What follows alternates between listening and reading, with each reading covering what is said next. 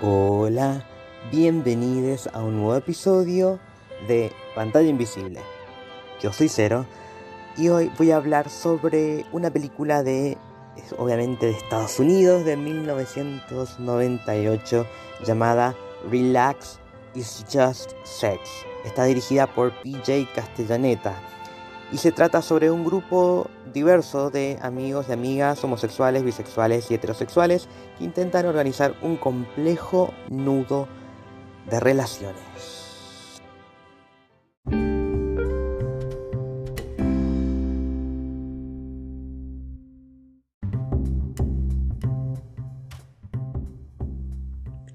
Al principio no pensé que iba a ser tan mala película, pero después fui entendiendo por qué esta película no es tan conocida.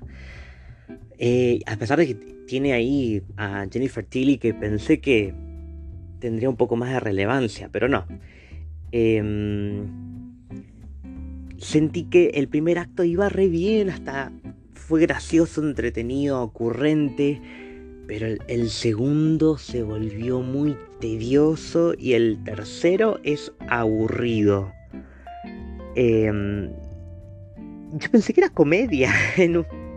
Por lo menos eso es lo que nos presenta, como si fuera una comedia que después termina siendo rebajón y, y sacando temas que tal vez no eran los,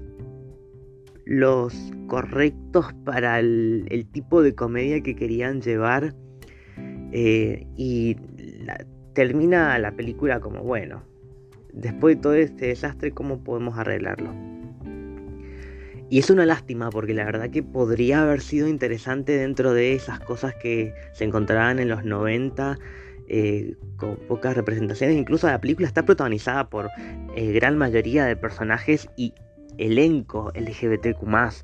Y, y por eso digo que es una lástima, porque como representación está bien, pero lo peor que tiene es cómo se lleva a cabo el conflicto, que creo que en realidad la dinámica son varios personajes que tienen conflictos propios, pero la dinámica de grupo está unida y se ve en peligro con lo que hace el protagonista, Vince, que mm, no sé cómo describirlo, pero no, no, no, está muy mal eso.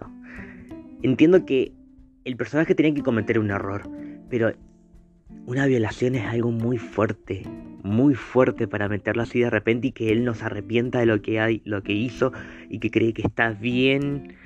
Eh, no, por más que el otro infeliz se merecía que le hicieran mierda, pero eso no. Eso que me cambiara el humor completamente fue, no, muy fuerte. Em, no estoy de acuerdo para nada con eso. Y todo lo que surge después es como que empieza a caer, pero terriblemente. Em, no, no, no.